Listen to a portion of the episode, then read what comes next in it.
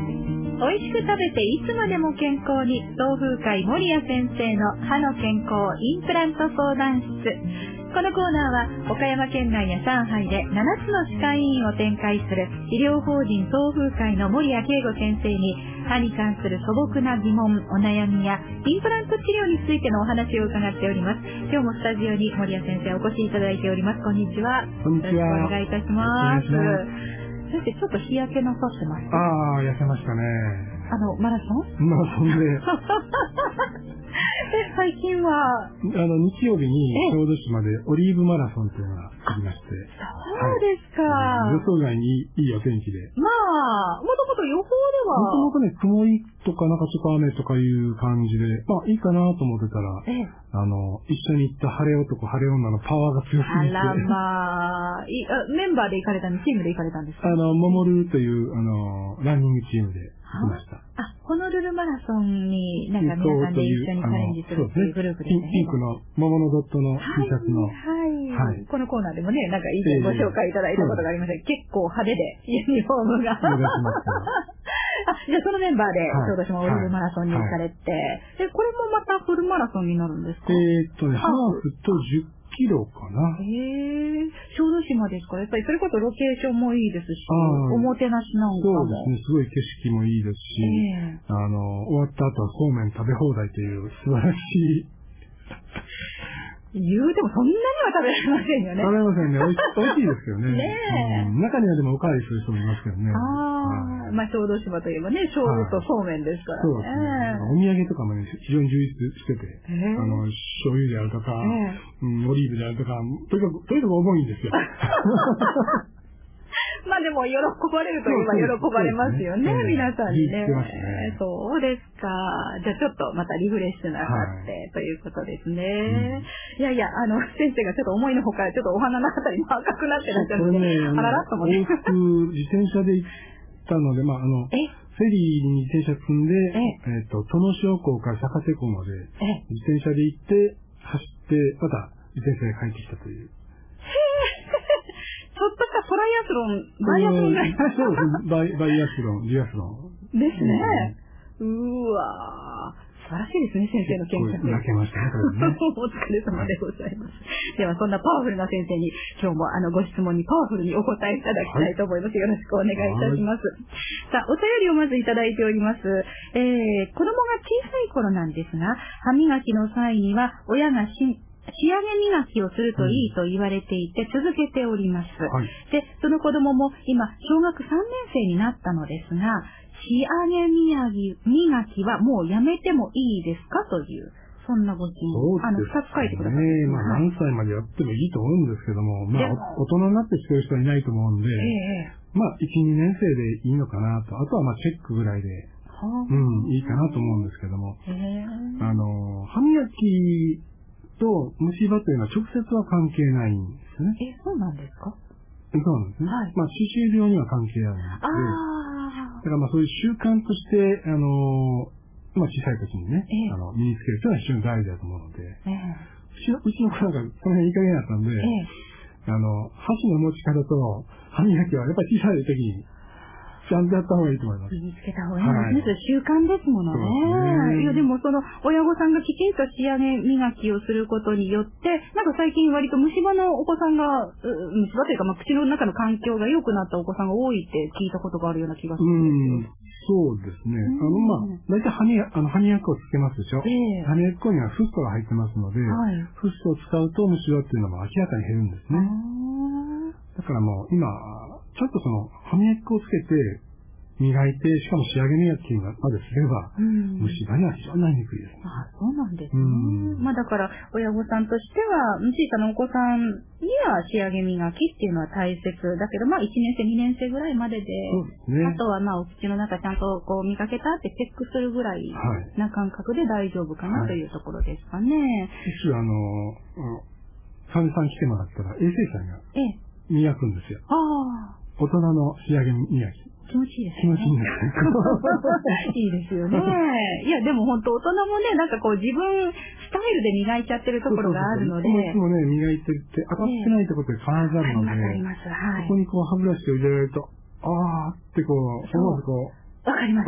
先生、その、あーっていう、その気持ちいい声が思わず漏れてしまうという感覚はよくわかるような気がしますね。だからやっぱ大人も時々こうやって、そうですねあの、仕上げ磨きチェックじゃないですけど、ええ歯医者さんでしていただくとと思いますね。いいかもしれませんね。ね。で、あの、2番目、あの、もう一つご質問書いてくださってね、歯石がつきやすいのですが、この歯石がつかないようにするにはどんなことに気をつけたらいいですかということ。これ、まあ、大人がというやことすいっていうのはやっぱり、ええなんかアルカリ性というかね、その、虫歯にはなりにくいんですよね。はい。うんなので、まあ、そう悪いことではないんですけども、おーあの、やっぱり最初歯垢の状態が、えー石灰化して歯石になるので、はい歯垢の段階取ってやれば取れるんですよ。ええ。だからそこはやっぱ歯ブラシ当たってないはあと。思った方がいいですね。そうなんですね。うんなので、その、自分でもね、あの、奥までちゃんと、細かいところまでちゃんとやってるつもりだけれども、もしかしたらそれは届いて当なたいっっててないいとこう、ろにやっぱり歯石をつきます。ということなんですね。だから、その、あ歯科医院に行って、衛生士さんにちょっとこう、このあたりが当たってないよっていうのを教えていただくっていうのも、それもいいでそすんねな。ことなんでしょうかね。じゃあ、まあ、しっかり磨くということが大切ってことですね。歯石になる前に。あ当たれば取れる。なんですね歯。垢の段階ではね。うんうんでも、歯石まで行っちゃうと、ちょっ取っとて。もらわないともいい。ということですね。はい。では続いては、インプラントについてのご相談のメールですね。森谷先生、こんにちは。毎回楽しみに聞いております。昨日、検診に出向いた歯科で、蓄膿症の人はインプラントをすると良くないという話を聞きました。その先生によると、蓄膿症の人はインプラント周囲炎になりやすいということでした。うん私は子供の頃からの蓄膿症で軽い風邪でも蓄膿症になってしまいます。インプラントにしたいのですが、と二の足を踏んでいます。実際にどうなんでしょうかというお尋ねですうんね。まあ、蓄膿症というか、まあ、副鼻腔炎っていうんですけども、これ、これは、まずインプラントはしてはいけないですね。え、そうなんですか、うん。あら。はまずそちらを直した方がいいと思います。だあ。からレントゲンとか取っても、その、まあ、あー粘膜の飛行というまあ、分厚くなってたりとか、はい。こう、白っぽく映ってたりとかいう場合は、まあ、あー副鼻腔炎の疑い、まあ、上顎動炎の疑い強いので、はい。まず耳鼻科でそちらを直してもらうということですね。はい。軽い場合は、まあ、投薬、まあ、1ヶ月ぐらい口に飲んでもらって治ることもありますし、ええまあ、繰り返すような場合は、あの、まあ、最近内視鏡でこう、手術ができるんですあ、そうなってるんですね。ね。で、こう、まあ、鼻とそういう、まあ、4つ、あの、副鼻腔というのが繋がってるんですけども、ええ。つながりの通路がちょっとこう、狭くなってたりする、あるいは塞がってたりするので、はい。まあ、そこを広くしてやるというね。ええ。そういうことをしてやると、こう、通りが良くなるので、はい。まあ、そういうことをして、あの、条件が整ったところでやった方がいいと思いますね。そもそも先生、どうしてその副鼻腔炎だとインプラントっていうのができないんですか炎症があるということですから、そこに。そのお花の奥のとこはい、ろはいに。、はあ。はい。で、まあ、インプラントをする、まあ、上顎度を上、上顎にするときは、ええー、まあ、時々そこの粘膜を持ち上げてやってインプラントをすはるということあ。もありますのええええで、ええだからこれインプラント周囲じゃなくて、まあ、あの、上顎動炎ですね。はい。にななりやすいということなんで、あうあ。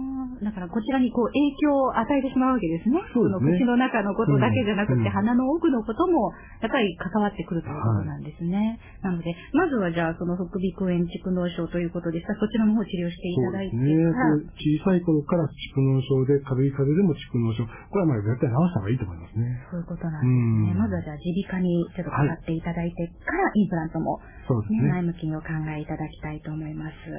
はい。インプラントについてもっと知りたいなという方、ぜひあの無料相談会が毎月行われていますのでお運びください。岡山会場は6月13日土曜日午前10時から岡山県南部健康づくりセンターで、倉敷会場は7月11日土曜日午前10時から倉敷駅前アパホテルでそれぞれ開催です。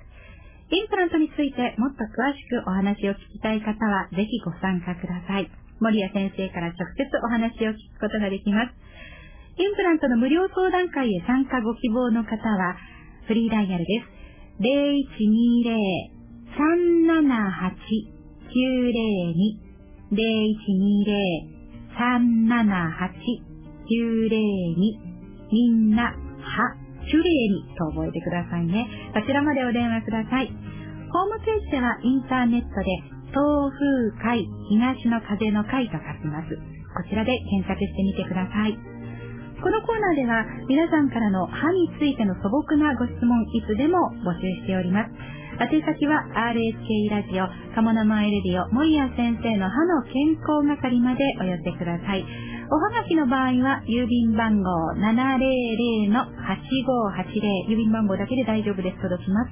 そしてファックスは、086-233-3550。e メールは hit.rsk.co.jp こちら、カモ生エレディオ、森谷先生の歯の健康係とお書き添えの上お寄せください。